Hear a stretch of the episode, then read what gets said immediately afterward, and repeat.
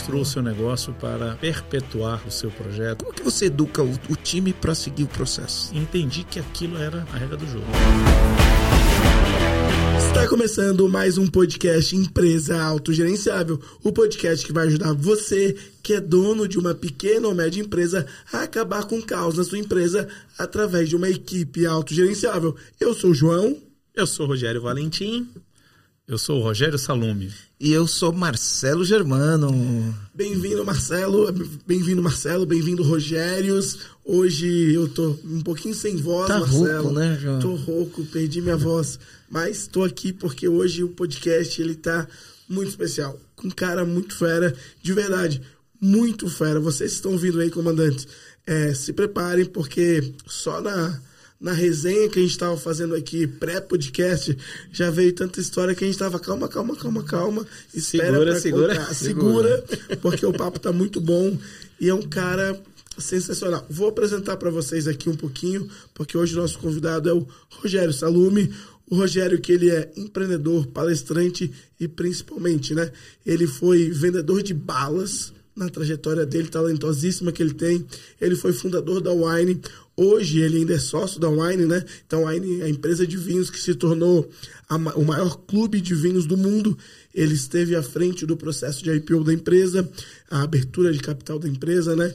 E hoje, além de sócio da Wine, ele dedica-se a palestrar sobre os aprendizados no mundo dos negócios. É, e ele costuma dizer uma frase muito legal: que o sucesso de um empreendedor está em gostar de gente, em saber se relacionar. São as pessoas que fazem o negócio acontecer. Então, a gente, com enorme prazer, hoje, para trazer para vocês o Rogério, que vai palestrar amanhã no CCAI, né, no Conselho Comandante de Alto Impacto. Ele veio um dia antes para gravar um podcast com a gente. Então, Marcelo, agora conta um pouquinho como é que você conheceu esse cara, como é que você conseguiu trazer esse cara aqui tão fera para falar com a gente. Uh, João, é, eu também estou assim muito feliz de ter o Rogério aqui. Uh, ao longo dos últimos dos últimos 10 anos eu venho participando de vários grupos, né? Até surgiu a ideia do nosso grupo do Conselho Comandante de Alto Impacto, por eu participar de, desses grupos de empresários que se reúnem, né? E, e, entre os grupos que eu participo, eu participo do Ecocem, do Joel J. E aí, quando eu entrei no, Eco, o, o Rogério estava lá, conheci ele lá, a gente bateu um papo. E o Rogério, ele é um empreendedor serial, vamos dizer assim. Ele vai se apresentar aqui.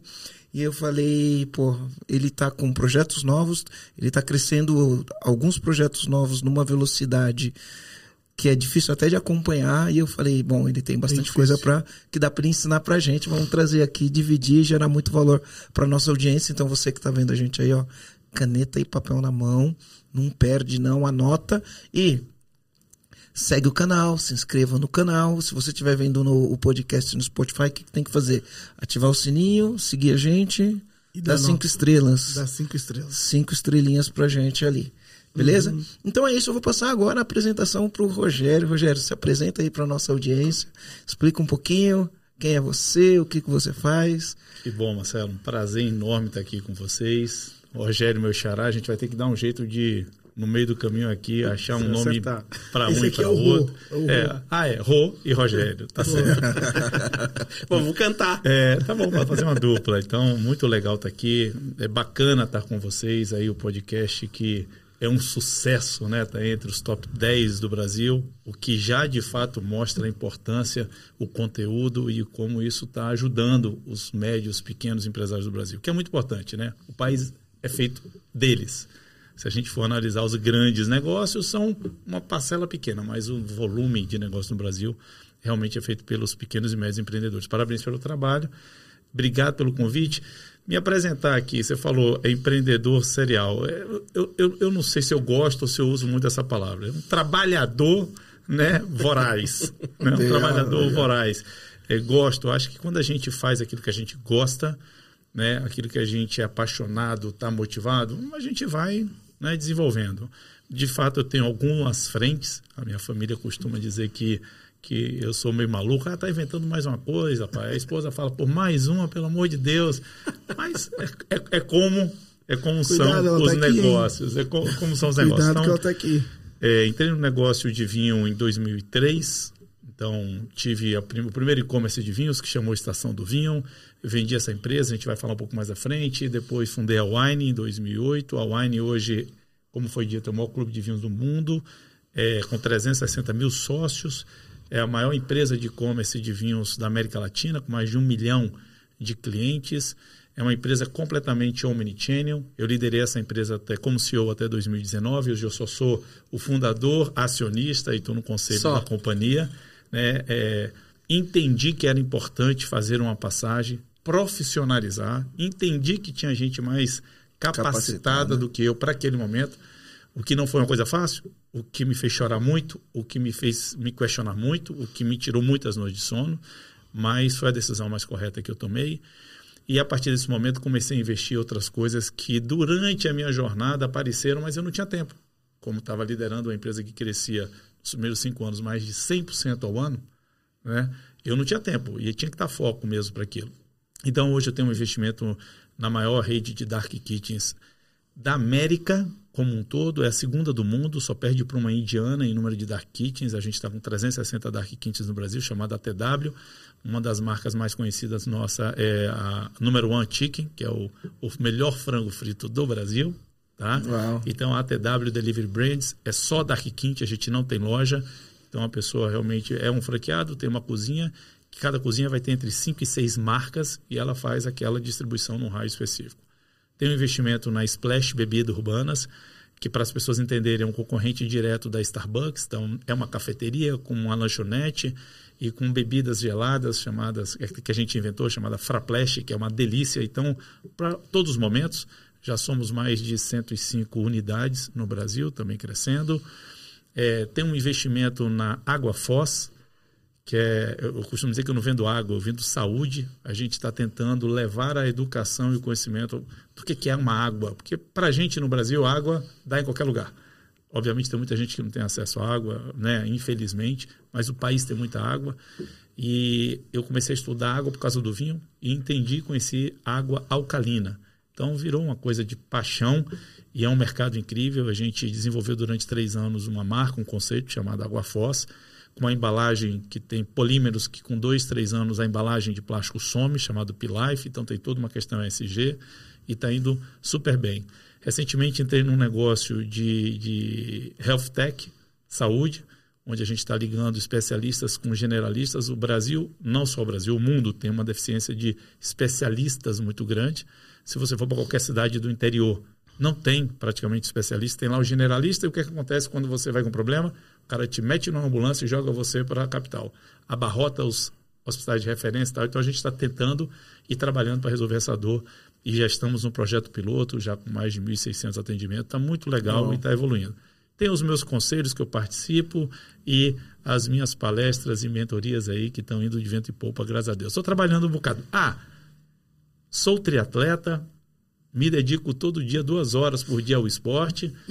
Sou casado, três filhos, moro em Vitória e agora realmente vou voltar a namorar mais e mais e mais, porque estamos sozinhos. A nossa Opa. última filha saiu de casa essa semana, veio Opa. aqui para São Paulo. Então, a partir de agora, estou novamente eu e minha esposa namorando. Que legal, que muito legal, bom, muito bom. É, Rogério, na verdade, Rô, faz aquela perguntinha para a gente abrir. Pois é, eu estou até aqui, ó, com o meu coração apertado para te fazer essa pergunta. Mas mande. Sair da Wine. Quando hum. você fala da Wine, eu tive a oportunidade de conversar com o Rogério em outros momentos, né? Quando você fala da Wine, eu vejo o seu olho brilha, parece que você tem um amor enorme. E eu vejo a, a nossa história, a, a, minha história é junto com o Marcelo, né? eu vejo a nossa história e tal, e quando eu penso, meu, um dia pode acontecer da gente ter que sair da empresa. O que, é que eu faço? Dói, eu ponho a mão no coração que eu penso, caramba, se um dia eu tiver que fazer isso, e eu vou ter que fazer isso um dia, um dia eu tenho que passar a bola. Uhum. Como vai ser? Como você se sente? Como você se sentiu? Como que foi esse processo? Divide um pouquinho disso com a gente. Legal. É, essa, essa é uma pergunta e é até uma dúvida de muitas pessoas né, com relação a esse momento de passagem de bastão ou de você se desligar do dia a dia. E aí as pessoas falam: não, me preparei, deu tudo certo, fiz uma passagem perfeita. Mentira. Não existe uma passagem perfeita, não existe um momento que você vai sair da sua cadeira de uma, de uma empresa que você criou, que você fundou, que você conhece o nome de praticamente todo mundo, conhece os clientes, os fornecedores, os processos, participou e tem paixão de verdade por aquilo, quem fala que foi simples está mentindo. E aí, com todo respeito, é a minha visão. Né? Porque eu chorei, meu irmão, quase um ano. Eu fiquei sem dormir muitas noites. Eu estourou, vamos dizer, espinha no rosto todo. Minha esposa falava, vai dormir na sala porque ninguém está te aguentando mais. Lógico. Eu não sabia se eu estava fazendo a coisa certa, mesmo tendo me preparado para aquilo ali, para aquela decisão. Mas eu ficava assim, pô, mas será que a pessoa que está ali no meu lugar, que foi um CEO que a gente botou, está fazendo dessa forma? Será que ele está cuidando dos wainianos, que são nossos colaboradores? Será que ele está cuidando das parcerias? Pô, tem parceria que eu demorei quatro anos para fazer, será que está? São perguntas que a gente tinha que fazer, que eu tinha que fazer e continuo fazendo, mas eu tenho que entender que o ciclo mudou, os perfis de gestão mudaram, os momentos mudaram e eu tenho que cobrar agora né, e acompanhar para que a gente mantenha a cultura, mantenha a empresa de acordo com a sua estratégia, com o seu orçamento, seguindo aquilo que foi planejado e aceitar o novo modelo de tocar a empresa. Obviamente que a gente fica ali preocupado com a cultura, porque uma empresa sem cultura, ela muda completamente. Mas não é fácil, Rogério, não é fácil. É, foi assim, foi um ano me preparando e preparando a companhia. É, quando você falou aí da minha. Eu, você falando da hora, eu já me emociono. Olha, eu tô com é, cheio de... Eu me emociono porque é, eu vivi intensamente essa companhia é, desde a sua concepção.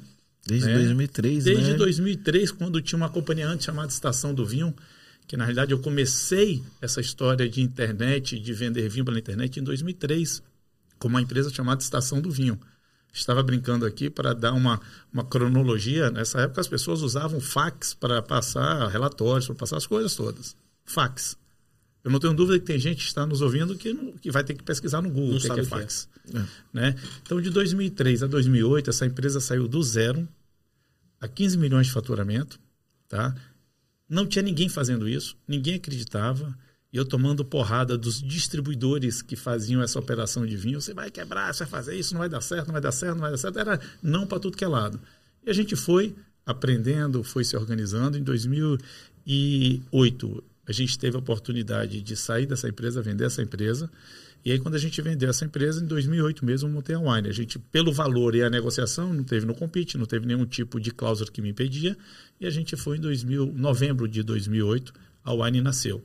A Wine nasceu já com uma ideia de, de ser clube. uma empresa muito maior. É, o clube veio em 2010.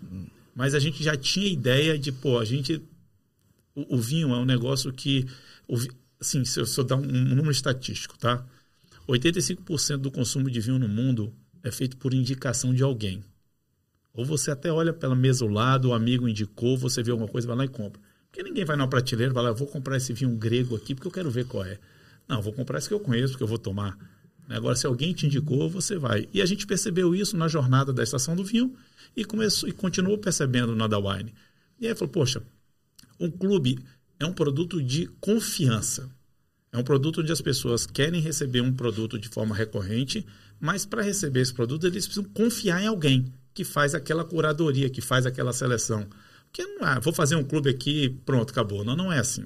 Clube é relacionamento. São pessoas que confiam no que você está fazendo. Em 2010 nasceu o clube. Né? Hoje, hoje a empresa mudou realmente um pouco a sua, a, o seu estilo. Hoje a gente é uma empresa de clube que tem uma loja. No começo era uma loja que teve um clube, porque cresceu tanto.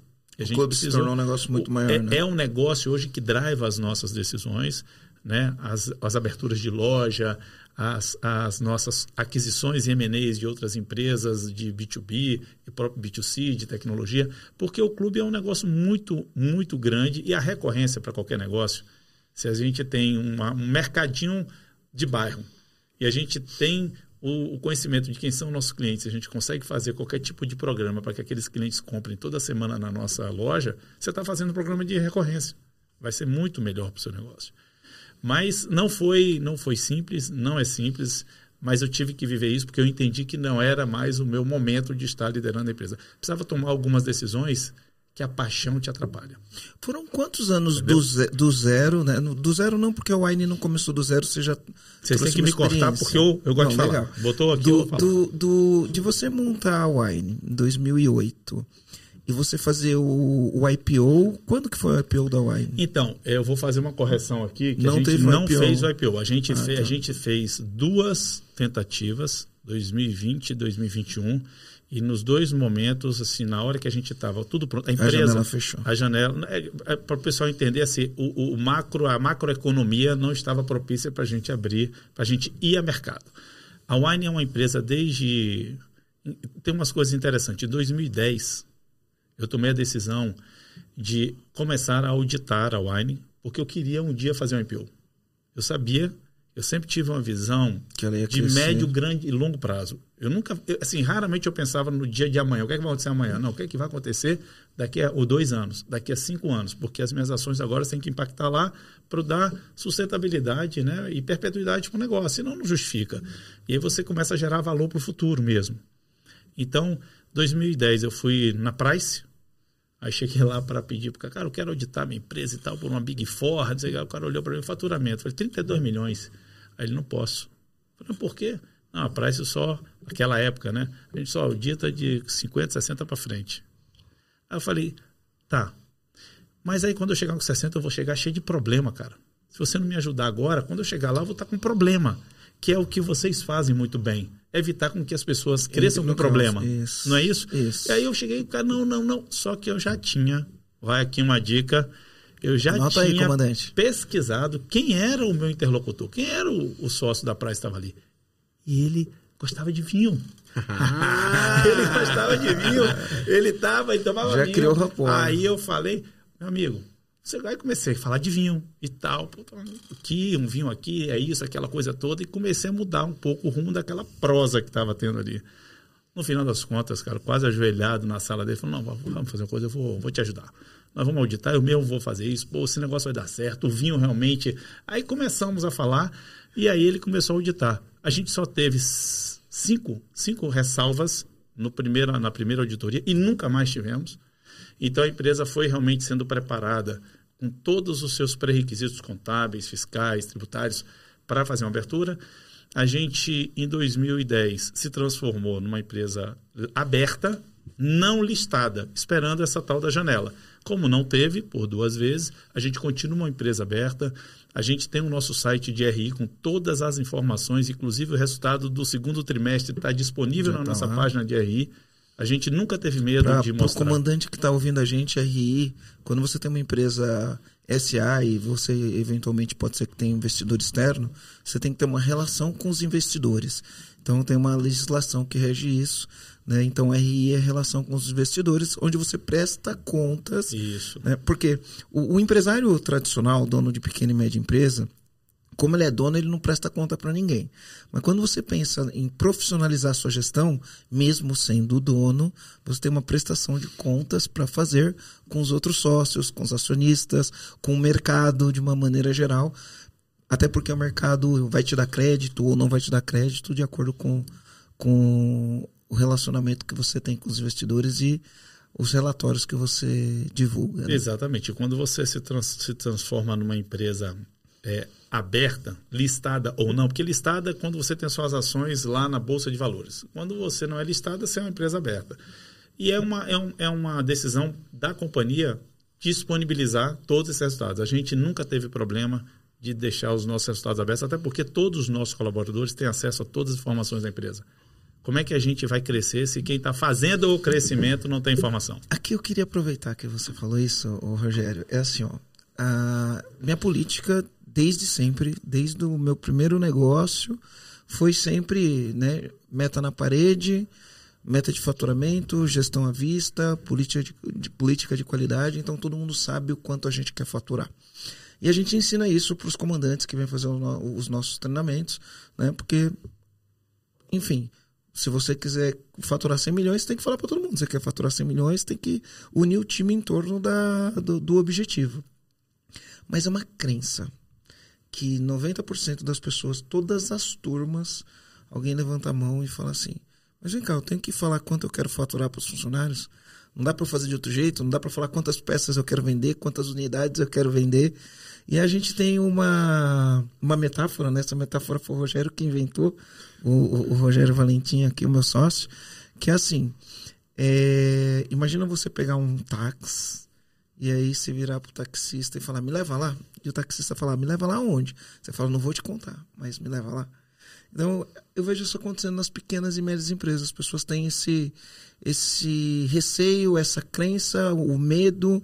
Eles falam, ah, mas se eu falar quanto eu faturo, eles vão pedir aumento. Se eu falar quanto. O que, que você pensa sobre isso? Né? O que, que você diria para esse empreendedor que está ouvindo isso aqui agora? Marcelo, é, é, esse, esse é, um, é um ponto muito legal. Eu penso que isso é uma grande besteira o, o, empresário, o empreendedor pensar dessa forma. Hoje é uma grande besteira. Por quê? Porque assim, você deu o exemplo do táxi. Eu vou dar um exemplo de uma empresa, uma padaria, que tem três lojas, tá? Você tem 15 funcionários e está lá começando a organizar o seu negócio e botou uma meta. Você botou uma meta de venda de pãozinho, você botou uma meta de rentabilidade na área de mercearia e você botou uma meta de redução de custos na área vai, do custos fixos de energia e água, que de repente são pesados lá no seu negócio de padaria. E você disse que, olha, colaboradores, se a gente conseguir isso aqui, essas reduções, a gente vai ter uma condição de dar um prêmio para vocês, de 500 reais para cada um no final do trimestre. Ok, ok. Pronto, começou o jogo. Como que o funcionário vai saber se ele está batendo a meta, alinhado, chegando, precisando acelerar, ou já ultrapassou, ou tem que se movimentar de alguma forma para poder chegar naquele objetivo, se a gente não tem transparência nas informações. Né? O faturamento é um número que é composto por uma pancada de outros. Se o funcionário está sabendo, olha, a gente está dando rentabilidade, mas a gente não está conseguindo vendo, o que, que a gente pode fazer? E isso é diário, porque você consegue manobrar num dia após o outro. Fazendo uma metáfora, que eu também ouvi esse dia, achei incrível. Você chega no Waze, você bota o Waze, né? Um caminho daqui para um lugar. O Waze está ali, ele te mostrou o caminho. Daqui a pouco ele fala, vira à direita. Alguém pergunta para o Waze por que, tem que virar para a direita? Não, ele recalculou, recalculou, entrou, você entrou, por quê? Porque ele viu que tem um problema ali, ou que não tem um, um, um, o trânsito piorou, vamos por aqui porque a gente vai chegar lá mais rápido. É da mesma forma, se você não der transparência, você não pode cobrar. Eu acho assim um crime dar meta sem mostrar os dados ou como aqueles dados são construídos em termos de números. Não tem que ter medo. E aí tem um outro problema que é a cultura, né? O brasileiro tem uma cultura de quem ganha dinheiro está errado, Sim. quem é empresário está errado, quem está ganhando muito dinheiro está errado. Não está errado. Está certo. Quem ganha dinheiro está gerando emprego. Quem ganha dinheiro está ganha dinheiro está pagando imposto, quem ganha dinheiro está ajudando a construir escola, quem ganha dinheiro está movimentando a economia do país. Tem que ser remunerado, porque tem que entender que quem ganha dinheiro está arriscando o seu dinheiro, o seu patrimônio, né, suas horas, está tá, tá arriscando ali. Mas a gente tem culturalmente este receio e as pessoas ainda falam sobre isso. Tem que parar com isso. É porque o, o que, que eu vejo, né, o, o, Rogério? Como que eu, que eu olho? Eu, eu acho assim, ó, só tem um jeito de acabar com a pobreza, na minha, na minha cabeça. Tá? Isso independente de ideologia política. Aqui eu não estou falando de, de, de ideologia. O único jeito de acabar com a pobreza é gerando riqueza. Porque para você distribuir riqueza, você precisa primeiro gerar a riqueza para depois poder distribuir. Você não distribui se ela não é gerada. Tem que ter emprego, né? cara. E para você gerar riqueza, tem que ter empresas. Né? E a empresa tem que crescer. A empresa tem que crescer. Quanto mais ela cresce, mais emprego ela gera, mais riqueza ela gera e mais, ela, mais, mais riqueza é distribuída por conta das empresas. Eu gosto de falar que quem vai mudar a situação desse país são os donos das pequenas e médias empresas, porque 70% dos empregos formais gerados no Brasil segundo alguns dados estatísticos, que eu não tenho a fonte agora. Do site do né? Gov. Se a gente do pegar site, site do, Gov, a gente é, tem certo. 70% é, é gerado em pequenas e médias empresas. Então, eu acho que é isso. A gente não pode ter. É, a gente tem que educar os funcionários para eles entenderem que esse é o jogo. Mas né? você sabe por que, que, que o empresário tem essa questão de, ah, não, vou falar do meu faturamento e tal. É porque não, é, não tem que falar só do faturamento. Oh, só um ponto. 76% das vagas de emprego em 2022 foram geradas por pequenos negócios. Aí que maravilha.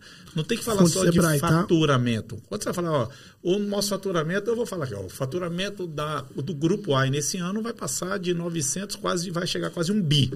Vai dar um EBITDA de 10, 11%. Real, número real, tá lá, é só olhar, tá lá aberto.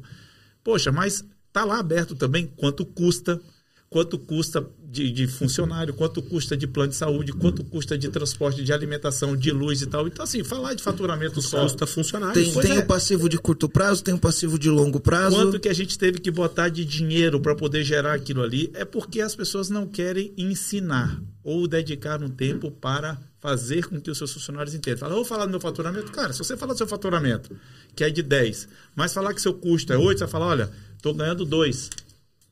Ok? Estou ganhando dois. Só que eu estou aqui domingo a domingo, chego de manhã, sou o primeiro a chegar, o último a sair. Não ganha Se hora der extra. algum problema aqui, o salário de vocês vai entrar, o meu não e tal, então eu ganho O dois. risco é meu, né? Pelo risco. Está resolvido. Então, é uma questão de cultura misturado com o modo de se. E quer ver uma coisa polêmica que eu tenho pensado, né? O, o, maior pagador de imposto normalmente é o, é o que menos usufrui do que o imposto gera ou deveria gerar, né? Você pensa, o imposto gera saúde. O grande pagador de imposto usa saúde particular. Isso. O imposto é para gerar a educação. O grande pagador de imposto usa a educação particular. Então, por que, que o empresário tem que ter esse.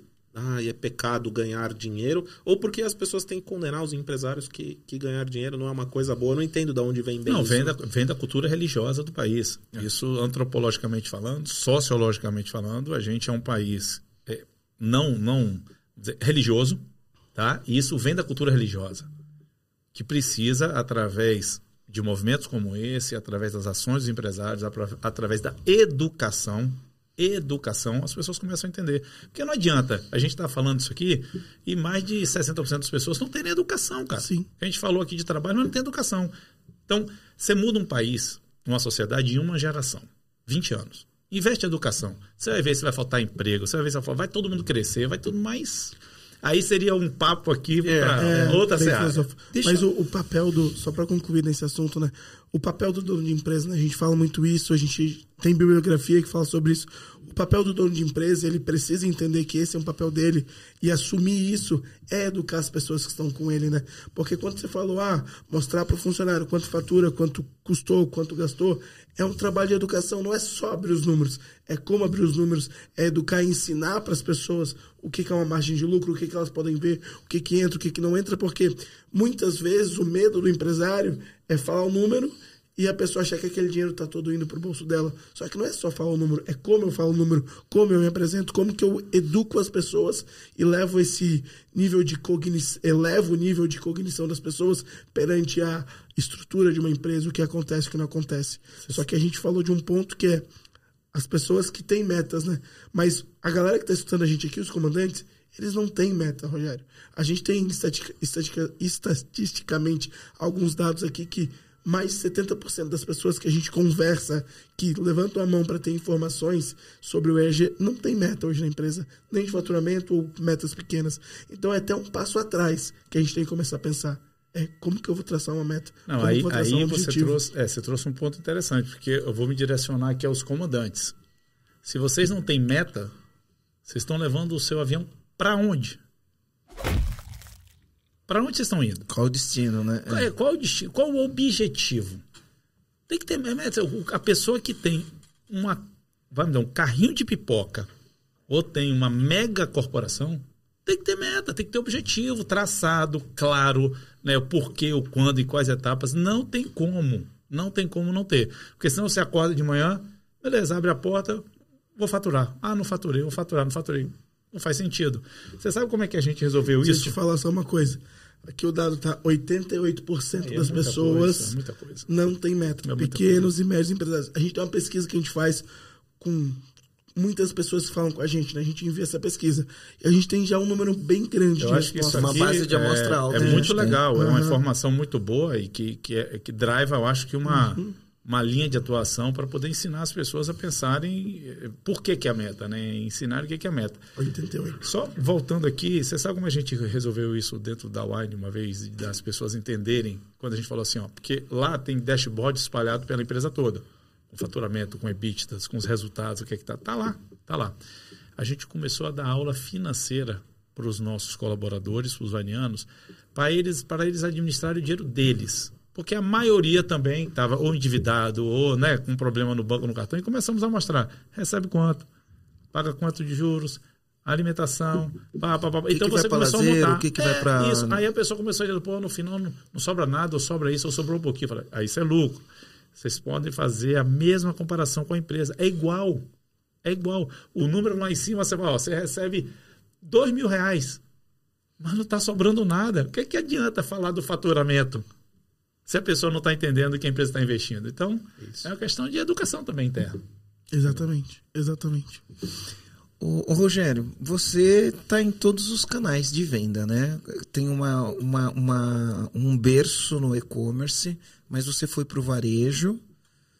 é, então você estava tanto físico quanto online. Hoje está com um pé na tecnologia.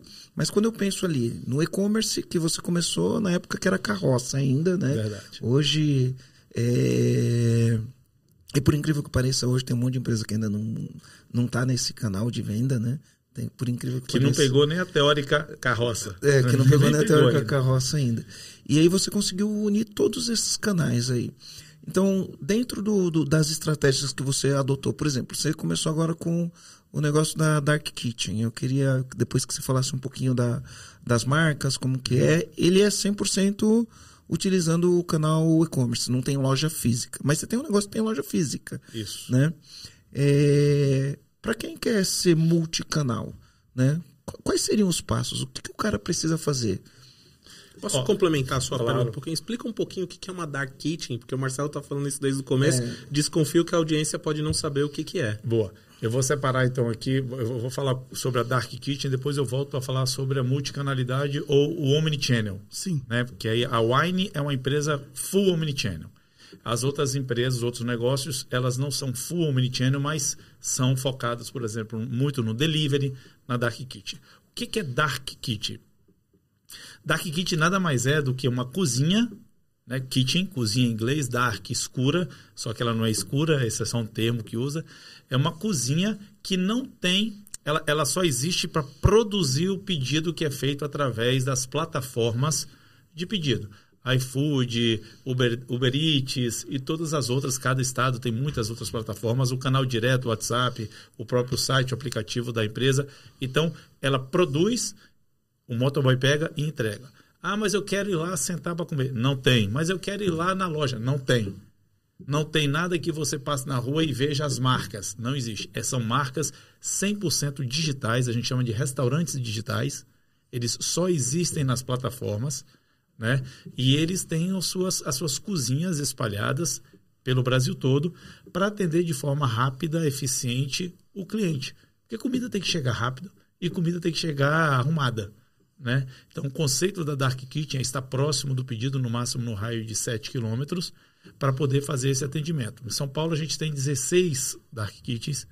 As pessoas não sabem, então, se a gente ligar daqui, é de alguma que está no máximo a 7 quilômetros daqui que vai entregar o nosso pedido. E vai sair de uma, uma casa que tem que ser no mínimo 60, 70 metros quadrados, vai ter uma cozinha toda formalizada, porque é uma cozinha, vai preparar o pedido e pronto. O modelo da ATW, nosso modelo, cada Dark Kitchen, cada cozinha dessa, que é uma franquia, nosso modelo é um modelo de franquia, ele, ele tem cinco marcas. Então, se você entrar no aplicativo desse de pedido, de fazer, fazer um pedido, você pode achar a Number One Chicken, que é de frango frito. Você pode achar Gringos, que é de wings, que é o frango que ele não é frito com aquelas, né, com aquelas pastinhas e tal, hambúrguer, essas coisas. Você pode achar o Julius Dog, que é só hot dog. Você pode achar o que comer Fernando, que aí já é para almoço. Pra... Então, são, são produtos que são feitos na mesma cozinha, Cozinha, com embalagens diferentes. embalagem diferente, porque são marcas, marcas diferentes, diferentes. com comunicação diferente, porém com um processo fabril, que eu vou chamar assim, que usa os mesmos equipamentos, os mesmos insumos, com as suas alquimias né, diferentes, que é ali a pessoa que está preparando. A pessoa que prepara o frango frito é a mesma que prepara o hambúrguer, é a mesma que prepara o hot dog, é a mesma que prepara os outros pratos. Chega lá no final, é embalado com a sua comunicação de marca e é entregue. Então, isso é uma dark kit. Então, hoje a gente tem 360 espalhadas no Brasil, três em Portugal e uma no México. Vocês são maiores no mundo nisso, A gente só negócio? pede por uma. Pra Índia, né? É, a gente, A gente pesquisa isso para entender até se existe benchmarking, concorrentes. Tem uma na Índia que tem o mesmo modelo, porém ela só tem uma marca que tem 400 lojas. Ou seja, teoricamente a gente rapidamente vai assumir essa liderança. Então, Dark Kitchen é isso. São cozinhas que você não tem acesso ao público. É para realmente atender aos pedidos das plataformas de, de, de, de, comida. Quando, quando a gente vai estudar, né? Eu estou lembrando aqui da época que eu fiz administração na escola, só, só porque é, às vezes a gente vê hoje na internet. Uh, eu posso abrir a boca e falar o que eu quiser, né? Normalmente eu vou falar do meu campo de batalha e todo mundo está conquistando o seu espaço, mas tem algumas pessoas que falam assim, ah, eu, eu, eu ouvi muito isso na faculdade, né? Ah, para pequena e média empresa ele tem que trabalhar com diferenciação, né? Porque diferenciação, você não pode brigar por preço e não sei o quê. Mas quando eu estava na faculdade, a gente tinha lá, uh, esqueci até o nome do... A excelência, a estratégia de não lembro o nome do livro, que ele falava das três estratégias de negócio, né? E uma era excelência operacional, a outra era diferenciação e a outra era intimidade com o cliente, se não me engano, era isso. Esqueci o nome desse é, livro. É o nicho, né? Que é o nicho, que é você trabalhar nichado. Quando eu olho para uma Dark Kitchen, eu vejo que é 100% excelência operacional, né? Buscar Exatamente. eficiência no processo. Você está num lugar que é mais barato, já pelo próprio conceito. Não tem loja física, não tô aberto, não tenho fachada. Não tá numa rua extremamente cara e tal. Não preciso ter uma tá... decoração. Não, é cozinha. É uma cozinha com a porta para você entregar lá o pedido. Ponto. É uma cozinha. E aí, eficiência operacional. Então, você tem que ter um processo muito bem elaborado. Isso. Como, como que se elabora esses processos? Então, né? a gente tem, a gente tem é, é, na nossa sede lá em Vitória uma cozinha teste, modelo, um laboratório, onde a gente é, é, faz, primeiro, a gente elabora os pratos, que tem que atender algumas regras básicas. Tem que ser muito gostoso, tem que ser rápido de fazer, tem que ser com produtos disponíveis no Brasil todo e tem que ser barato. Não é fácil. Pô, barato, rápido, gostoso e tal, não é fácil. Então a gente tem um laboratório onde a gente faz toda essa preparação, onde a gente faz todo esse estudo para chegar no melhor CMV, que é o custo da mercadoria, para que o nosso franqueado ganhe dinheiro, porque também não, não, adianta você ter franquia se a pessoa lá na ponta não ganha dinheiro. E aí você desenvolve o produto, depois você vê quais são os equipamentos necessários para aquele produto. Começa assim o processo. Então, decidi fazer lá um frango frito XPTO. Então, foi empanado, aquele molho, aquela coisa toda, beleza, é uma fritadeira com pressão. Tá. O que é que eu posso fazer mais com esses produtos, usando esse equipamento, ou os outros equipamentos que a gente está montando a cozinha para que aquela Dark Kitchen tenha no mínimo cinco marcas trabalhando. E aí começa, o, são quase seis chefes, são seis chefes com dois ajudantes que ficam ali full time fazendo esse, esse, essa modelagem. E a gente chega aos pratos, a gente chega às mar... aí o time de marketing cria as marcas, embalagem, o time lá de supply entende que os equipamentos são aqueles, a gente vai buscar fornecedores, fazer as alianças, homologas, e aí a pessoa monta uma cozinha que está própria para atender aquelas cinco marcas. Só que a gente tem três grupos de cinco marcas, ou seja, 15 marcas. Uma cozinha não pode fazer um outro grupo, porque você tem cruzamento de sabores, de produto e equipamentos diferentes e uma linha de produção diferente. Então, um franqueado pode até ter as duas, marca as duas as duas dark kitchens que são duas franquias independentes. Só que não podem ser no mesmo lugar. local no mesmo pode ser no mesmo local separado. Uma, uma aqui parede e tal e outra porque são produtos processos diferentes. Legal. E uma coisa que eu vejo nos empresários eles têm uma dificuldade em fazer processo e eles acreditam que funcionário não segue processos né? o que, que você pensa disso ah, Marcelo, como que eu faço para os meus funcionários seguir processo? Eu fico pensando numa cozinha onde você tem cinco marcas, né? Você tem ordem de pedidos chegando por fontes diferentes e isso tem que sair dentro de um processo. Tem prazo, tem medição. O, entre o pedido e ficar pronto não pode demorar mais do que tanto tempo. Você tem tempo médio de preparo. Não sei qual é o indicador que você usa. E para isso tem que seguir os processos, né? Como que você educa o, o time para seguir o processo? Ensinando que processo não é burocratizar a empresa. Primeiro. Para mim isso também é outra, vamos dizer, é outro paradigma que tem que ser criado, né? Processo é importante para você ter mais tempo, para ser mais criativo e aproveitar mais a vida. Boa. Se você não tem processo, você não vai ter tempo disponível, você não vai conseguir ser criativo, você não vai conseguir dar algo mais e sua vida vai ser chata. Por quê? Porque você vai estar atolado Apagando na incêndio. sua, é exatamente na sua desorganização. Processo é simplesmente uma forma inteligente de fazer as coisas que têm que ser feitas para ter a melhor produtividade no menor tempo e você ter tempo hábil para fazer o que você gosta. Simples assim. Cara, processo é uma coisa que não se negocia. Avião. O piloto de avião, 30 anos, quando vai decolar um avião, ele segue o Um mesmo processo. processo. Checklist. Checklist. Religiosamente. Não tem como sair disso. E é o meio de transporte mais seguro do mundo. Acabou. Então, assim, o processo ele existe para evitar problema, para evitar dor de cabeça, para gerar Para evitar o caos, é, né? é para gerar o, o- o- é, é, mais, é, vamos dizer assim, é, mais tempo disponível para você fazer outras coisas. Então, eu acho que aí é um problema de cultura de novo, mais ainda de vontade das pessoas sentarem e ensinarem. O empresário brasileiro precisa, de- sabe, ter vontade de ensinar. Olha, eu tenho que ensinar. Empresário, vamos lá. Você vai dedicar 60% do seu tempo para as pessoas. 40% você vai dedicar para o negócio. 60% para as pessoas. Sabe por quê? Porque são essas pessoas que vai fazer o seu negócio crescer. Então, se essas pessoas não tiverem muito consciente do que tem que fazer, entendendo o processo, muitas vezes te ajudando a construir o processo, porque a gente, a gente não sabe de tudo, o empresário que está na ponta não sabe de tudo, as coisas podem ser compartilhadas, você vai ter uma empresa saudável que vai crescer. Tem que compartilhar e você tem que dedicar o tempo para as pessoas. Se não fizer isso, eu, particularmente, não acredito que vai dar certo. O- eu gravei um podcast com o Eduardo Ferraz. O Eduardo Ferraz é um consultor, ele tem cinco best-sellers. Todos os, o- o- os livros dele tem gente no nome, né? Podcast número 98. É, então é gente de resultado. é, enfim, ele tem um- um- um- alguns livros, todos eles têm o nome gente na frente. E ele falou assim no nosso podcast: você tem que dedicar 90% do teu tempo para colocar as pessoas certas no lugar certo. né? Enquanto você não fizer isso, quando você não tiver as pessoas certas no lugar certo, você não faz outra coisa. É isso que você precisa fazer. Depois você faz outra coisa. Né? Então é bem nessa linha. Fazer o processo, dedicar o tempo para as pessoas entenderem o processo, entenderem a cultura. Você falou que lá na Wine são os wineanos, no Exatamente. EAG são os EAGênios, na Luma são, são os os lumáticos. Mas uma frase sobre processo que eu acho bem legal, que eu falo, inclusive, no máquina de vendas, é que o processo ele não é para burocratizar, como você falou, ele é para replicar, ele é para duplicar. Porque toda vez que a gente tem um processo que ele funciona, a gente consegue fazer ele mais e mais vezes, mais e mais pessoas.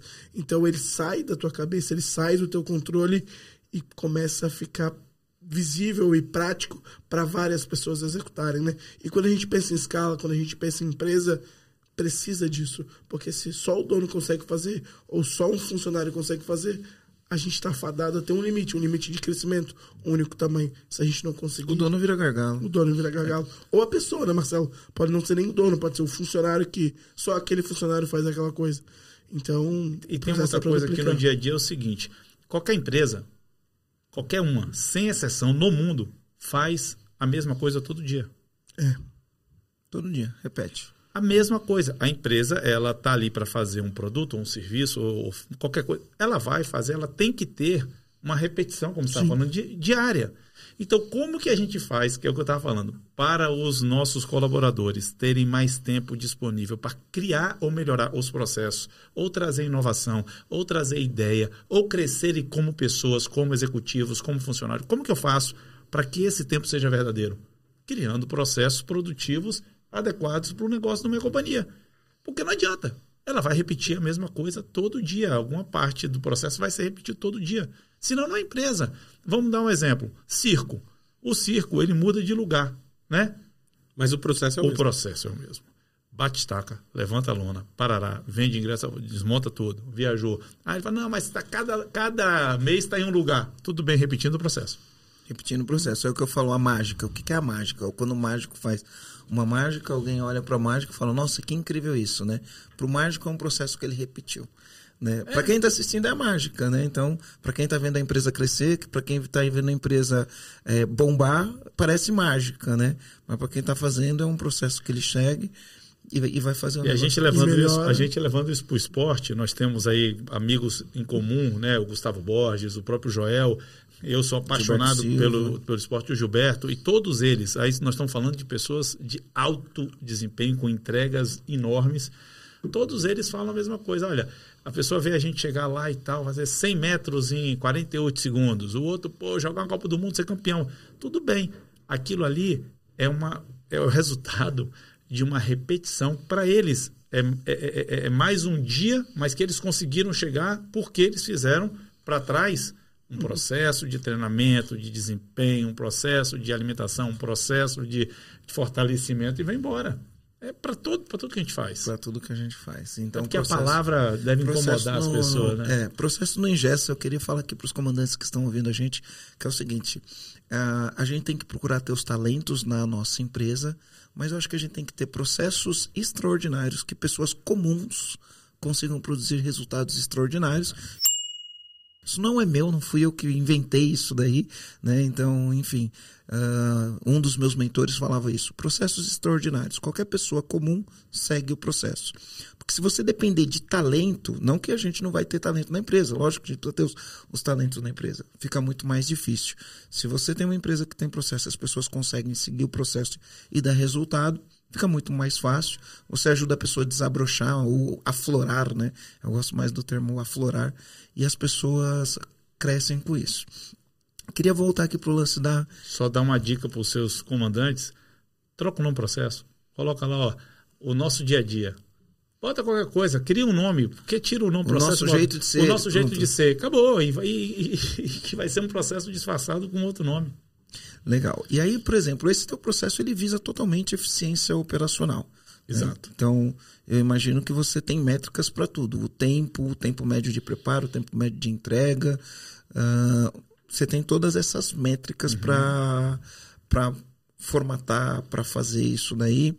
Quando você começou a fazer esse negócio, formatar isso daí, o que que, o que, que você fez primeiro nessas formatações? Tá falando qual o produto, tem que ser barato, como que é? Tem que ser barato, Gostoso. tem que ser gostoso, tem que ser produzido de forma rápida e tem que ter um bom preço. Tem que ser, né? Tem que Aí você segue os princípios. A partir dos princípios você definir A partir não, porque quando você pega isso, a primeira coisa que a gente faz é tá, o que, é que a gente vai usar para fazer um hot dog? Pão, linguiça, um molho e tal. Vamos aqui na nossa planilha, que aí a gente já montou lá toda uma planilha para análise de, de, de custo.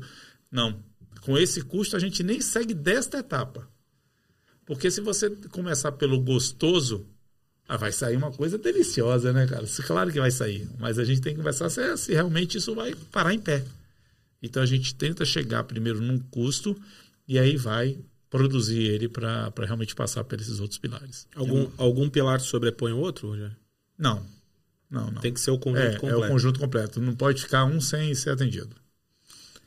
Eu queria saber do- dois, dois segredos, se você puder contar pra gente, né? Então, o primeiro segredo é como uma pessoa que trabalha com delivery, ela consegue performar nas plataformas. Isso é uma, uma- uma- um segredo que o que você puder contar pra gente, a gente vai ser muito grato. E o outro é como você consegue expandir tão rápido, em um ano, um ano e meio, 360 Dark Franquias. Kitchens, né? Então, primeiro é como eu performo dentro de uma plataforma, porque hoje tem gente performando dentro do da quando é comida, é iFood, Uber Eats, mas você tem os outros marketplaces que envolve todo o varejo de uma maneira geral, até mesmo a indústria, né? Como que ele como que performa na plataforma? O que que precisa? Qual que é o segredo do algoritmo do iFood para distribuir para o máximo de pessoas possível? Ô, louco, foi profundo. É, agora, agora, pô, segredo do algoritmo, hein? velho. Eu vou tomar uma porrada quando sair daqui do segredo. Não, esse segredo do algoritmo eu não tenho, mas assim, é, fazendo a relação que eu acho que as pessoas vão, vão entender melhor. É, quando você usa o Instagram ou quando você usa o Facebook, que você realmente quer impulsionar uma, uma postagem sua ou alguma coisa que você quer distribuir de conteúdo, você vai lá, paga, né, é, um, paga um boleto e aquilo ali vai ser acelerado, vai ser disponibilizado para mais gente. Nessas plataformas tem alguns pré-requisitos que eles levam em conta, porque no final do dia a plataforma é um outro negócio e ela quer gerar dinheiro, gerar resultado para o negócio dela. Então ela coloca ali, ela faz um ranqueamento de número de pedidos, ela faz um ranqueamento de quem participa mais das promoções destas plataformas. Então tem promoção de frete grátis, tem promoção de combo, tem promoção de faz pedido por sete reais. Então quem participa mais dessas dessas é, ações começa a ter mais visibilidade. Por outro lado, existe também negociações que você faz com essas plataformas para ficar no topo. Todo mundo quando abre uma iFood tem lá as, a, os banners no topo, tem os mais indicados. Então, é, é, é uma plataforma de mídia social, como as outras, que você negocia posicionamento e você é ranqueado. Uma outra coisa que você ajuda muito é a pontuação. Quando você passa de 4.4, 4.5 e começa aí 6, 4.7, você automaticamente já Vai é destaque. Primeiro. E aí, quando você tem uma pontuação dessa, quem dá é o cliente, é porque seu produto tá bom, chega rápido, é bonito, é gostoso, tem um bom preço, e aí você começa a criar uma comunidade em torno daquilo e vai dando certo. Então você tem a pontuação, você tem as negociações, você tem compras de espaço, você tem investimento nas campanhas que são feitas para você estar participando, porque eu posso participar, você pode não querer participar. Então, beleza, naquela semana da campanha você nem vai aparecer, só vai aparecer quem está, quem abraçou aquela campanha junto com a plataforma de, de, de venda que é um Uber Eats ou um iFood, seja ela qual for. Mais ou menos assim funciona.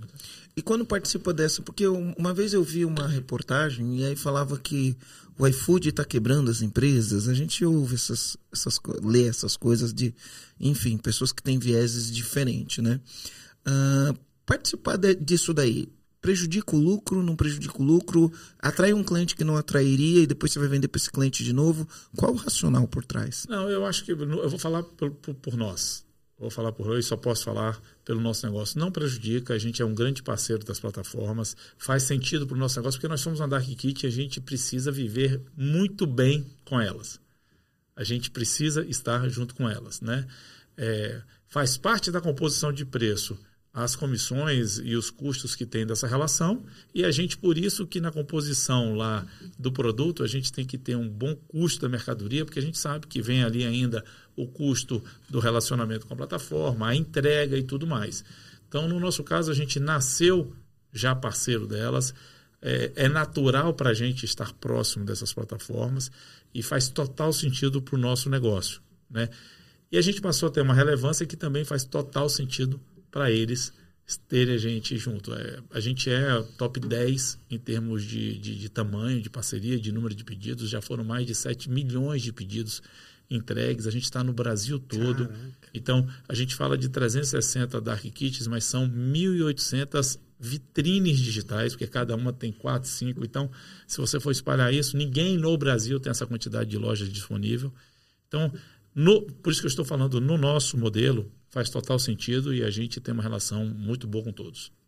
É, eu, eu, eu, penso assim, né? Às vezes quando eu vejo as pessoas reclamando das plataformas, é que eu não estou advogando para ninguém, eu olho como negócio, sem, sem ficar advogando, porque eu posso ter viés se eu for advogar, né?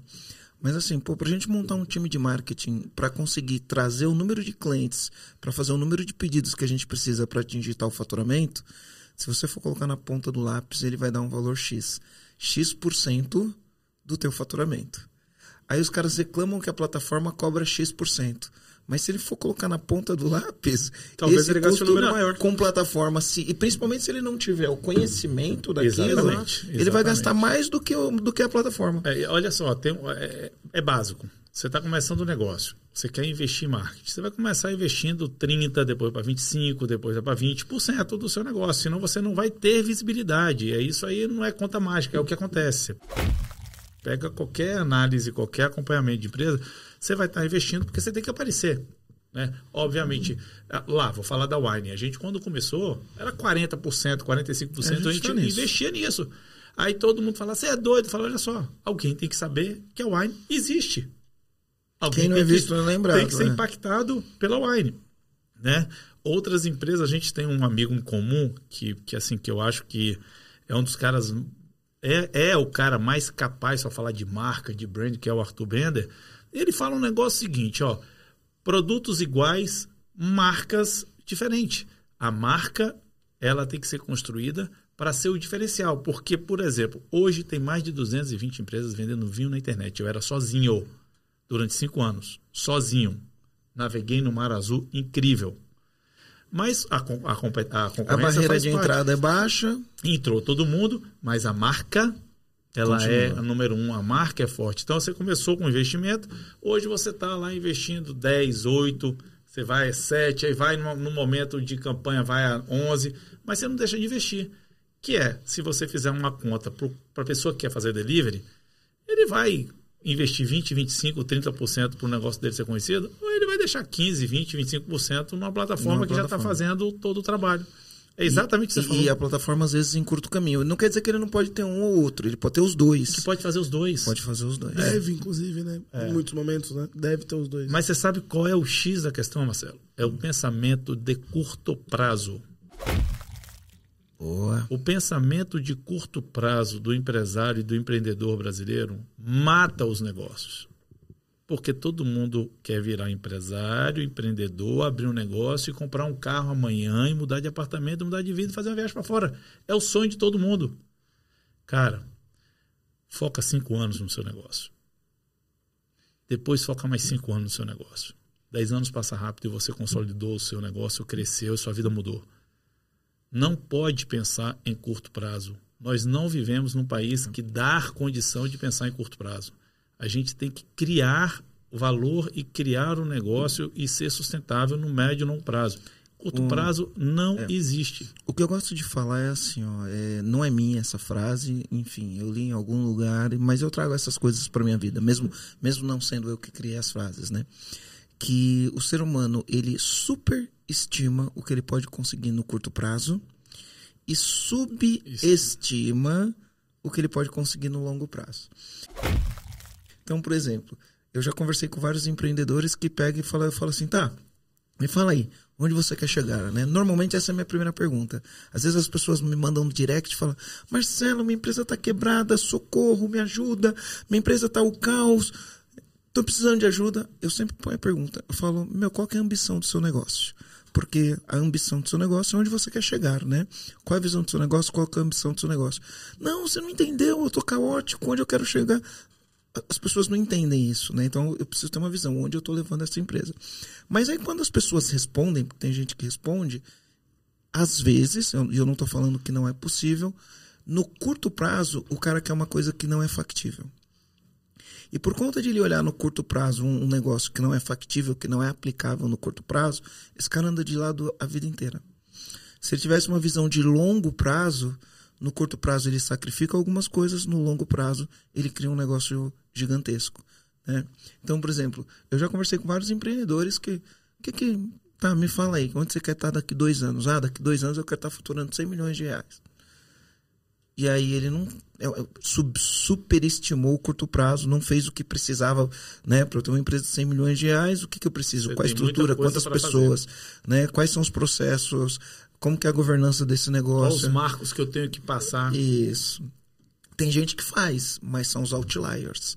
Né? Nem todo mundo é outlier. Né? A gente tem que entender isso. O empreendedor tem que entender isso. Nem todo mundo é outlier. Então, visão de longo prazo. Não subestime o curto prazo, superestime o curto prazo em detrimento do, do longo prazo. Mas você é um cara que conseguiu fazer rápido, né? Em um ano e meio, 300 franquias, que era minha, o meu segundo segredo que eu queria saber. É, não foi bem em um ano e meio. A, a ATW nasceu em 2017. Tá? Cinco eu, anos. É, nasceu em 2017. Eu entrei na ATW em 2020. Então, eu entrei como investidor e aí entrei porque entendi que o negócio era um negócio muito interessante e fiquei um ano e quatro meses exatamente cuidando de governança, cuidando de organizar o financeiro, organizar a estrutura de pessoas, porque a gente estava crescendo, a gente estava começando a chegar no tamanho, mas eu estava vendo ali que no curto prazo aquele castelo ia desabar. Falei, não, vocês podem continuar fazendo aí, mas eu vou cuidar aqui de financeiro, controladoria, governança e gente. Hoje a empresa está com seu conselho lá formado, com dois conselheiros externos, a gente mudou o C-level da companhia toda, estruturou a parte gerencial, trouxe gente de fora para cuidar né, do que diz respeito a gente, pessoas, cultura. Então começamos a organizar a empresa pensando nos próximos cinco anos. Que é o que você falou. A gente sabe onde a gente quer chegar, mas também tem certeza do que tem que fazer agora, porque senão não vai chegar lá. Da forma que a gente estava, a gente não ia chegar em mais dois anos, Marcelo. Se não parasse para fazer uma arrumação da casa, não chegava nos próximos dois anos. E isso acontece muito, né? O curto prazo, ele hipnotiza a gente. O cara dá uma porrada, acertou na veia. É sustentável? Yeah. Você, quantas empresas na pandemia deram uma porrada porque veio a pandemia, né? De repente fazia delivery, fazia isso. Aí o cara acostumou, tá agora mudando. O mundo tá voltando ao normal. E aí ele não, não, não tá querendo achar. Vai sumir daqui a um ano. Então, é, é, é, é esse eu acho que é, o, é, o, é a forma das pessoas olharem correto os seus negócios. Não pode subestimar o. É. A gente tem uma frase que a gente fala que não existe falta de venda, que existe a falta de capacidade de venda. Se você não está vendendo, ou alguma coisa que você está deixando de fazer, ou alguma coisa que você está fazendo errado, ou um ou outro porque as vendas continuam acontecendo de uma maneira ou de outra, né? E sempre num jogo, não importa qual o jogo, né? Você vai ter competidores e vai sair na frente aquele que tem mais capacidade de vendas, e isso é importante. Então você tem uma capacidade de vendas para fazer essa expansão. O que, que você atribuiria essa capacidade de vendas para fazer essa expansão tão rápida? No negócio da, do ATW, por exemplo? Da TW, da, da Wine, da, só, da Foz, é, enfim. É, é, eu, eu, eu tenho uma. Eu tenho uma. Eu tenho uma, uma, cultura. Eu sou vendedor. Quando me perguntam qual é a profissão, minha profissão, eu sempre falei, eu sou, sou vendedor. Eu vou no hotel lá, faço meu check-in, boto vendedor. Eu tenho muito orgulho. Eu comecei minha vida vendendo frutas, por brincadeira. Tive uma época incrível, que foi quando eu vendia balas e aí também muitos dos nossos comandantes aqui, e, e eu acho que ouvintes não vão lembrar, eu, eu, eu vendia muito bala soft. Bala soft. Aquela balinha gostosa, né? Era que entupia a garganta de todo mundo, parava na garganta. Aquela né? dura, né? É. Então, vendia e vendia de bicicleta rodando a cidade, né? Que era o meu veículo de locomoção.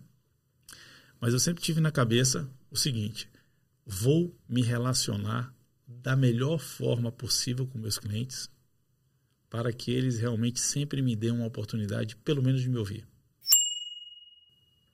E vou me relacionar, e vou me relacionar. O vendedor ganha 20 nãos para um sim, 20 nãos para um sim. E aquilo ali eu, desde o início, não deixei é, me abater e entendi que aquilo era a regra do jogo. E saí fortalecido dessa jornada ali de vendas, também entendendo de que a relação ela faz com que você faça boas vendas. Eu hoje vendo vinho para muitos desses clientes que antes me compravam balas, que hoje cresceram seus negócios, tem restaurantes, tem mercados, tem lanchonetes, tem padarias, né? ou consomem e pedem e recebem em casa. Então a relação ela é fundamental para a venda. E a outra coisa é a verdade. Eu acho que já, já foi a época da pessoa falar assim, ah, de esse aqui é... Prometer e não é, cumprir. É, ou, ou é de 500 por 55. Porra, não existe isso. Vamos combinar. Ou prometer que vai entregar em dois dias, entregar em cinco e não passar um e-mail, mandar um WhatsApp ou ligar e falar: olha, tivemos um problema. Se vocês forem no, no YouTube ou na internet digitar lá Rogério Salume, procurar, vão ter alguns vídeos meus pedindo desculpa aos clientes por atraso de entrega, por um problema na alfândega que não liberou um container, que a gente não ia conseguir honrar com a data. Alguns, eu nunca tive vergonha de chegar assim e falar, olha, erramos. A gente erra, eu erro, certo? Todo mundo erra. Mas os empresários acham que são infalíveis e não podem assumir o erro. Tem que assumir o erro porque é a melhor forma de você resolver o problema. Conta aquela história de 2003. 2003 é, tem que assumir o erro e o, e o, custo, às vezes, do erro. É, né? tem, claro. Tem, tem, empresário que quer jogar o custo para o cliente, Não, né? Quando, quando dá errado. É. Quantas, quantas vezes, quantas vezes a gente já mandou produtos muito mais caros porque realmente a gente errou, o nosso estoque estava errado, sabe? O sistema não, não contabilizou ali, a gente mandava. O problema é, assim, o ponto é resolver o problema agradar o nosso cliente e deixar com que ele sempre tenha certeza de que ele está se relacionando com pessoas sérias, honestas e verdadeiras. Então, isso ajuda muito na venda. Hoje eu colho, Marcelo, muito dessa jornada. Hoje eu colho muito da credibilidade e da verdade. Então, Eu sou um vendedor que. E eu acredito em mim. Ó, muito. Então, eu acho que se eu for lá vender minha água para as pessoas, eu, eu vou vender porque as pessoas sabem que eu vou entregar, que eu vou honrar, que se tiver algum problema eu vou me comunicar e que eu estou realmente ali entregando um produto diferenciado e, poxa, que eu acredito naquilo e sou consumidor daquilo ali. Então, é, é, é a Wine, a ATW, a Foz, a, a, a Splash, todas seguem esse conceito. Gerar relacionamentos realmente sólidos e de longo prazo. Que legal. A gente costuma falar que para quando eu pego um empresário que está no caos, eu falo assim, ó, se você está no caos, é porque você está falhando em, algum, em alguns fundamentos. Falhou em fundamentos. É só olhar para os fundamentos. Se olhar para os fundamentos, você vai ver onde as coisas estão erradas. Nós temos seis fundamentos da empresa sem causa. Então, o primeiro é domínio pessoal. Eu sempre falo, a empresa é um reflexo do dono. E aí a gente tem uma base que a gente chama cultura, liderança e gestão. Aqui a gente falou do, da, da, base, Sim, né? Tudo. A gente falou de cultura, uhum. a gente falou de liderança, gasta 60% do teu time com as pessoas, né? E a gente falou de gestão, porque a gente falou de processos, de indicadores e esse tipo de coisa. Então, domínio pessoal, cultura, liderança, gestão, finanças. A gente falou de finanças, porque você falou, pô, quando eu assumi a empresa lá, foi olhar para o financeiro. É lógico. Né? Deixa eu ver o que está acontecendo, põe controladoria, cria governança, né? entende o custo da mercadoria. Vem... Olha o fluxo de caixa Isso. todo dia. a empresa que não olha para o seu caixa não consegue fazer nada. Tem que é, olhar, eu, eu, sempre falo, né? Faturamento é vaidade, lucro é sanidade, é, caixa é rei, é né? É lógico, tem que olhar. Você, olhando o fluxo de caixa, você toma uma decisão dois dias depois, a mesma decisão. Você fala, não, vou esperar dois dias e vou tomar, o que aqui eu posso? Aqui ou não. Coisa muito simples. E aí a gente olha o financeiro e o último pilar, que a gente chama de tração. Tração é como eu atraio clientes, como eu converto esses clientes em compradores e como eu faço esses compradores continuarem comprando da gente para o resto da vida de preferência, né? Eu tenho uma regra também, mais uma regra para isso, uhum. que esse ponto aí é o ponto que eu que você gosto de falar e assim que está no coração. Muita é. Você sabe como é que a gente consegue isso de verdade? É quando eu faço uma, uma, uma relação com um time de futebol. E aí vale para os clientes e para os colaboradores, tá? A gente, para ter sucesso, tem que ter um time de colaborador engajado, motivado, que tenha informação, que queira crescer com você, que fique feliz quando você está crescendo e não aquela pessoa que está ali, pô, vai estar tá crescendo, não tá... fique feliz porque entenda aquilo ali, que tenha a oportunidade de crescimento. Do outro lado, você tem que ter clientes que também gostam de se relacionar com você, estão ali festejando o seu sucesso, têm orgulho de estar do seu lado. Como é que a gente transforma isso? Da mesma forma que o time de futebol faz com seus torcedores. Cara, se você pegar um time de futebol que está na Série A, lota o estádio, todo mundo compra camisa, chora, grita. Tal. Caiu para a Série B. Você vai deixar de ser time, torcedor? Não. O cara vai lá, compra a camisa nova daquele série, vai lá e vai, vai e torce. Foi para a Série C. Vai no joelho, pega o terço, reza, joga sal grosso, mas está ali. E ainda quer fazer o amigo virar o seu time. E aí tá ali. Torcedor é paixão. Eu sempre falei dentro dos meus negócios que eu não gosto, não quero que a gente tenha ou busque clientes. Que é fã. Eu quero torcedor, cara.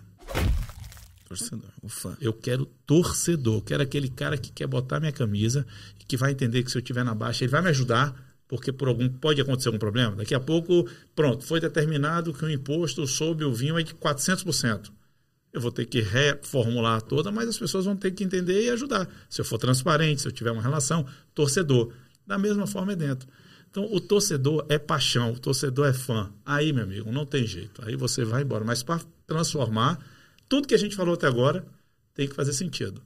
Desde o dedicar seu tempo às pessoas, desde ter análise KPIs, desde mostrar e dividir, deixar transparente os seus resultados. E aí foi tudo que a gente falou aqui, transforma colaborador e cliente em torcedor. Tem uma frase que o, o Dino, o Dino Gueno, né? A gente gravou um podcast com o Dino Gueno, foi pro ar no dia Ontem. 17 de agosto. Ontem. Isso é, eu ia falar a data, né? Que esse aqui é. não vai ser hoje, que vai sair dia 17 de agosto. E inclusive foi o meu comando, né? No podcast, no podcast que a gente gravou com ele, que é o seguinte: não tem uma marca que é amada pelos seus clientes que antes não seja amada pelos seus funcionários. Não existe. Então a gente primeiro precisa construir a torcida dentro de casa para depois conquistar esses torcedores lá fora, né? Então, o que você falou para mim foi perfeito. Você assim. quer ver o que é... E eu vou dar um exemplo vivo. Eu trabalho, de novo, um dos meus negócios é com vinho, o outro é com comida. E aí, em todas as empresas, tá? Todas as empresas, todos os colaboradores provam e podem consumir as coisas. No caso da wine, um pouco mais restrito, porque é uma bebida alcoólica. Então, a gente abre todos os clubes e os principais vinhos, os best, sabe, os, os, os, que vendem mais, os heroes, aqueles vinhos que a gente sabe que quer realmente que as pessoas conheçam, a gente abre todos. Tem um dia da semana, tá ali para a pessoa degustar, conhecer. Tem vinho de 500, Se educar. de mil, de 10. Tem vinho, ah, mas você abre um vinho de mil, de 3 mil, abre. Porque se a, cara, a pessoa está vendendo aquele vinho, se ela não puder ter a oportunidade de provar, e, e, e, sabe o que é engraçado? Não é todo, ninguém vai lá enche o copo, não. A pessoa sabe que tem que provar, que tem que dividir, que tem que fazer, dar oportunidade para todo mundo. Isso é então, cultura. Isso é, é, cultura. Então, e a gente fala, olha só, quem só pode degustar e tal, quem não for de carro, quem tiver de transporte, a gente tem esse cuidado. E se acontecer alguma coisa, a pessoa realmente não vai mais poder fazer isso. Mas a disponibilidade do seu produto para o seu colaborador é isso. Na TW, as pessoas experimentam todos os pratos sabe? Na, na Splash, todos os pratos. Na Foz, não tem jeito. Todos os colaboradores têm que ter a tranquilidade que se ele que, cara, como é que é esse vinho aqui? É assim, pode provar. Pronto. Ele tem que estar preparado para vender se alguém ligar, ele tem que estar preparado para defender. Ele tem que comprar o produto é. antes, né? Assim, comprar não no sentido de pagar, comprar de olhar e falar isso. Você imagina alguém chegar para um colaborador seu, você, de novo, você tem uma padaria que faz o melhor beirute da cidade. Aí a pessoa chega, pô, e aí, pô, aquele berute top, tá, cara, eu nunca comi. Como assim, cara? Você trabalha ali, vem Você trabalha nunca, não, não, o patrão nunca leu. Se fizer lá, o patrão vai ver mais. Acabou o negócio, meu irmão. Vai acabar, vai, vai ficar um só a vida toda, onde a dependência do dono, da esposa, dos filhos vai ser mantida. Então, como que você escala isso? Nunca escala. Não vai escalar. Que também se for a estratégia da pessoa, ok. Agora, não queira ser uma empresa global, nacional, grande, com esse pensamento de não gerar essa experiência para os seus colaboradores. Não faz sentido. Que legal. Uma pergunta, né, que eu acho que a gente pulou. Omnichannel. Ah, tá. Multicanais. Como é que é essa estrutura de multicanais? Como é que você chegou nessa lógica para atender em vários canais? Explica para a gente um pouquinho. Cara, omnicanalidade é, hoje é o ápice do varejo né? Depois de, de todos os estudos e, e se me perguntarem assim, ah, tá, mas aqui a gente parou, não, vai, vão inventar alguma outra coisa, sem sombra de dúvida. Mas hoje, uma empresa que tem vários canais para se comunicar, vender, se relacionar com seus clientes, ela está na frente. Por quê? Porque a gente vive uma era, a gente vive um momento de disponibilidade de informação, tecnologia, aplicativo, celular, né? A todo momento você está sendo impactado por, por marcas, um monte de marcas, por um monte é. de coisa. Então, se eu estou sendo impactado por um monte de marcas e um monte de coisa, aquela marca que me disponibiliza a maior oportunidades de canais, eu vou ter mais facilidade de ir lá e experimentar ou comprar. Quando eu, quando eu comecei, e aí eu, eu, eu falo isso assim até meio que brincando, mas com ressentimento, me perguntavam, oh, e aí loja? Eu falava, loja vai tudo fechar. Mas, cara, mas como? Vai fechar tudo. E-commerce vai dominar o mundo. Um engano. Mas é um engano de quem não conhecia e de quem estava bêbado, entre aspas, apaixonado pelo seu negócio. Não. Entre aspas, pelo seu negócio. Essa não, aspas aí não deu o certo. Bêbado, não. É, o bêbado vai ser. Você, tem, não é o bêbado. O bêbado de estar tá ali tomando, vivendo aquele pelo negócio. negócio Pelo né? negócio. Obrigado, Marcelo. Embriagado pelo negócio, tá? De então, vinhos. Meu pé me perguntava eu falava, não vai, não vai, não vai. E aí, com o passar do tempo, a gente começou a perceber que era interessante a gente começar a disponibilizar outras frentes para poder se relacionar com o nosso cliente. Então a gente era é, um canal único, que era o e-commerce. Aí depois a gente começou a ter o clube, aí ficou o e-commerce com o clube, e o clube nos trouxe uma necessidade de relacionamento, porque lembra que eu falei, a recorrência é nada mais, nada menos que relacionamento, credibilidade. Então a gente começou a ter uma relação através de uma revista, um canal próprio, né? disponibilidade de canais para poder estar falando com os nossos sócios, e aí pronto. Aí quando foi em 2014, eu já comecei a perceber o um movimento no mundo de que as lojas estavam voltando, né? A gente tinha um movimento muito forte aqui no Brasil, na Magalu, fazendo ali toda aquela conversão das lojas com os aplicativos e com as plataformas dela. E aí o mundo todo também, a Amazon comprando a Whole Food e, e fazendo a sua loja própria, aquela loja autônoma. Eu falei, bom, é, eu estava enganado e agora a gente vai desenhar aqui um modelo de loja para poder o nosso sócio, né, ele poder ter acesso a uma loja próximo da casa dele, ele poder retirar. A gente, se ele quiser comprar pelo aplicativo, ele compra. Se ele quiser comprar pela internet, ele compra. Se ele quiser tomar o nosso produto no restaurante, ele vai tomar. A gente começou a investir no B2B. A gente comprou uma empresa, a gente montou o nosso B2B. Então, a Wine hoje, ela tem os canais de venda direta, com mais de duas mil embaixadoras no Brasil todo, venda direta. A gente tem o canal de, do nosso aplicativo, a gente tem lojas. Você tem venda direta com vendedores Vende... na rua vendendo, é, porta a porta. Exatamente, que são, que são autônomos. São autônomos, né? venda de pessoas físicas. Exatamente, que a gente chama de embaixadores da Wine, que é o nosso negócio chamado We Wine. Então a gente tem a venda direta, a gente tem o B2C, que é o site, a gente tem um aplicativo que engloba todas essas plataformas. A gente tem as lojas, que hoje são 16. O nosso projeto é ter 100 lojas no Brasil. A gente tem o B2B, que é para atender os restaurantes, a, os supermercados tal, com esses produtos. Então, o nosso cliente entra no aplicativo, gosta de um vinho, ele sabe onde aquele vinho, em que mercado está na região dele. Ele pode ir lá comprar se ele quiser naquele momento. Ou se ele estiver próximo de uma loja, ele pode pedir e receber. A loja também não é só um local de venda, passou a ser uma dark store diferente de Dark Kitchen. A gente tem um estoque na loja para fazer o atendimento rápido naquele raio de atuação da loja. Então você é, descentralizou o nosso, a nosso, o nosso estoque para outras regiões.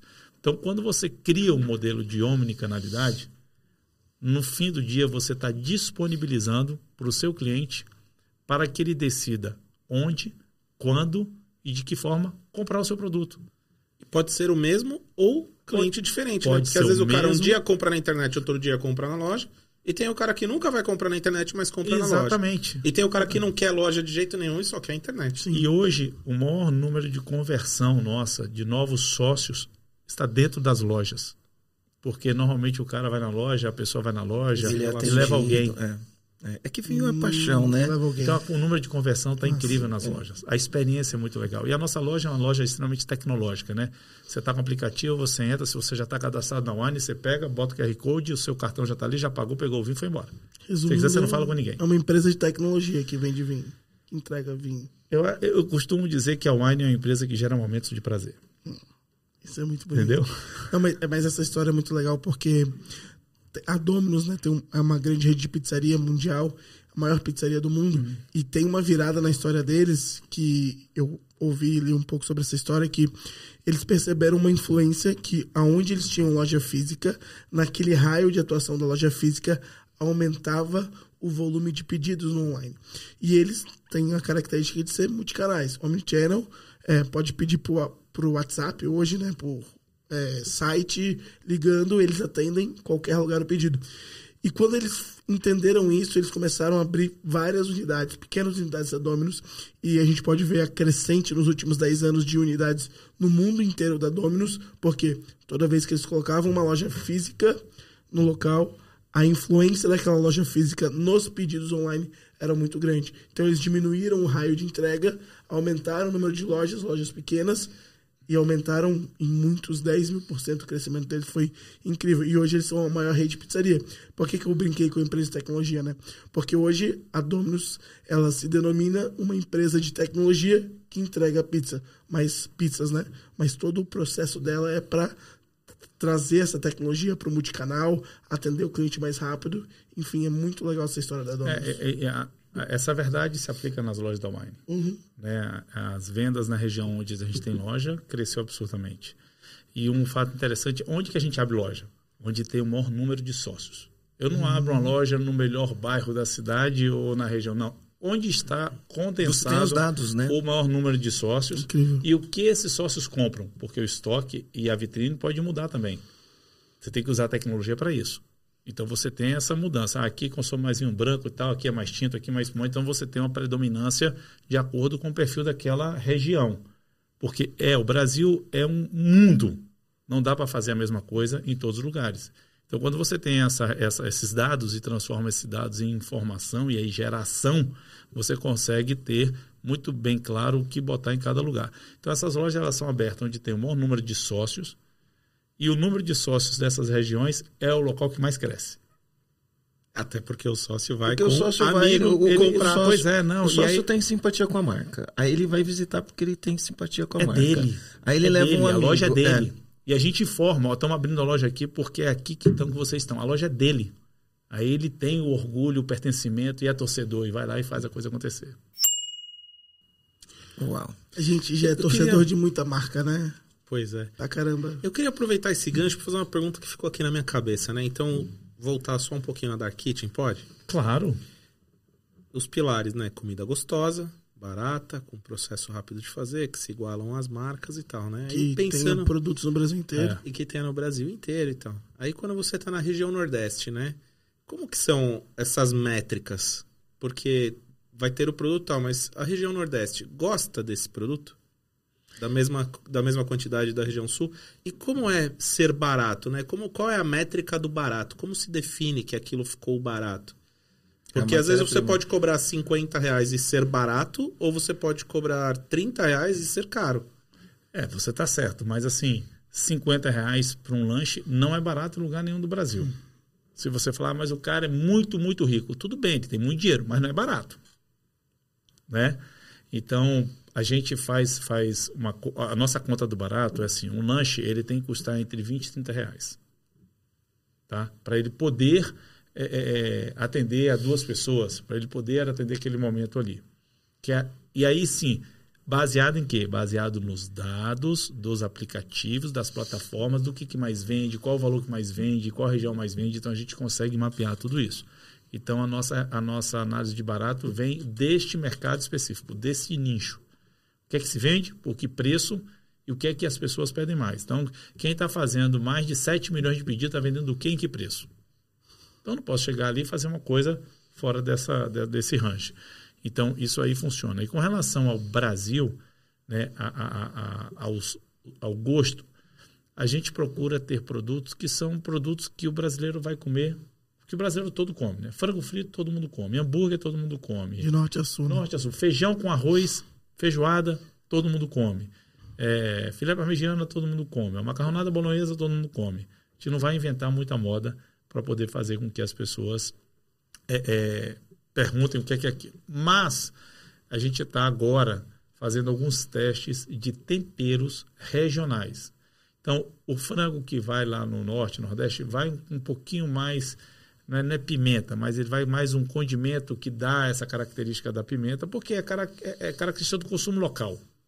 Tá? Então a gente tenta adaptar um pouco, mas não conseguimos ainda ser muito específico nessa adaptação por causa do custo.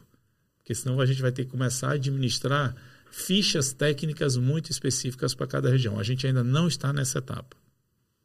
Perfeito. Tá? Show de bola. Nosso tempo está acabando aqui. É. E agora é os, de- os comandos, né? Mas antes de falar dos comandos, João, você que está assistindo a gente, se você quiser ganhar uma sessão estratégica para você entender né, qual que é a tua ambição do futuro, para a gente ajudar você a desvencilhar uma visão de longo prazo, entender o que, que tem no caminho, quais são os obstáculos que te atrapalham de chegar lá, mostrar para você quais as oportunidades que você pode ter depois, depois de remover esses obstáculos. E garanto que depois disso você vai sair de lá energizado. Vai- vou deixar um link aqui, se você estiver assistindo no Spotify, se estiver assistindo no YouTube, vou deixar um link. Vai lá, faz sua inscrição, meu time vai entrar em contato com você. Vem fazer parte do EAG, a gente vai ajudar você a ter uma empresa que tenha os fundamentos, que tenha processo, que tenha ah, domínio pessoal, cultura, liderança, gestão, finanças e Atração. atração. Isso se negócio. você for dono de, dono de empresa, tiver mais de 5, 10, 50, 100, mil funcionários, aí você se inscreve que a gente vai poder te ajudar bastante, né, Marcelo? Isso. É, e não pode se esquecer de dar like lá no YouTube, nesse vídeo, comentar aí embaixo qual foi o comando que vocês pegaram. E se você estiver escutando pelo Spotify, não esquece de compartilhar com outros colegas que são comandantes, amigos e principalmente avaliar o nosso podcast. Vai lá dar cinco estrelas, ajuda a gente a subir nesse ranking, né, Marcelo? E escuta pelo Spotify também, porque aumenta o nosso número de. E a gente quer chegar listeners. número um, a gente É. quer chegar número um. Quem tá lá em cima é muito fera. A gente quer chegar lá, né, Marcelo? Legal. Bom, vamos falar dos comandos. Eu vou falar o comando primeiro, porque de repente vocês não, não falam o meu comando, beleza? Então, o Rogério falou aqui 60% do teu tempo dedicado às pessoas do teu time. Esse é o meu comando. Oh, já pensou? Olha, paixão. Até chorei com ele aqui. Essa paixão que transborda aqui é um, é um comando que ficou. Aí eu vou seguir na linha do, é, dos torcedores, né? Então a gente precisa não conquistar, não é, o objetivo não é conquistar clientes, é conquistar torcedores da nossa marca, porque se a gente estiver na série A ou na série C, a galera vai estar com a gente. E eu fico muito feliz de falar isso porque hoje o EAG ele faz muito desse trabalho, né? A gente tem muita gente que faz o EAG e que é testemunha de EAG, né? Meu, você precisa fazer o EAG também, tu precisa fazer o EAG compra, porque é só comprar. E tem muita gente que torce pela G. Compartilham das nossas vitórias, principalmente no grupo agora, no Conselho Comandante de Alto Impacto, que são muito conectados com a gente, a gente conta as nossas vitórias e todo mundo fica feliz e comemora. Então a gente vem fazendo esse trabalho de conquistar torcedores, tanto interno quanto externo, e, e é muito legal E trazer a gente esse tá só começando, E né? a gente tá só começando. Rogério, Qual qual, o comando? comando que você deixa para os comandantes? O meu comando é visão de médio longo prazo. Construa o seu negócio para perpetuar o seu projeto, perpetuar a sua empresa. Pode estar com você ou pode passar para outra pessoa, mas a visão de médio e longo prazo vai te trazer bastante, bastante felicidade. E onde é que a gente te encontra, Rogério? Nas redes sociais. Redes sociais, arroba Rogério Salume, tá? São todas, é isso aí, é meu nome, Rogério Salume. Vai ser um prazer. Quem tiver alguma dúvida, quem quiser tirar alguma, alguma dúvida, de novo, quem quiser fazer algum comentário, estou à disposição. Vai ser muito legal falar com vocês. Mais uma vez, obrigado. Prazerzão estar aqui com vocês. Valeu, gente. Valeu, Valeu, Marcelo. nossa, Valeu, valeu. Rogérios. E comandantes, foi mais uma vez um prazer inenarrável estar com vocês. E até a próxima. Fui. Valeu. Valeu, gente.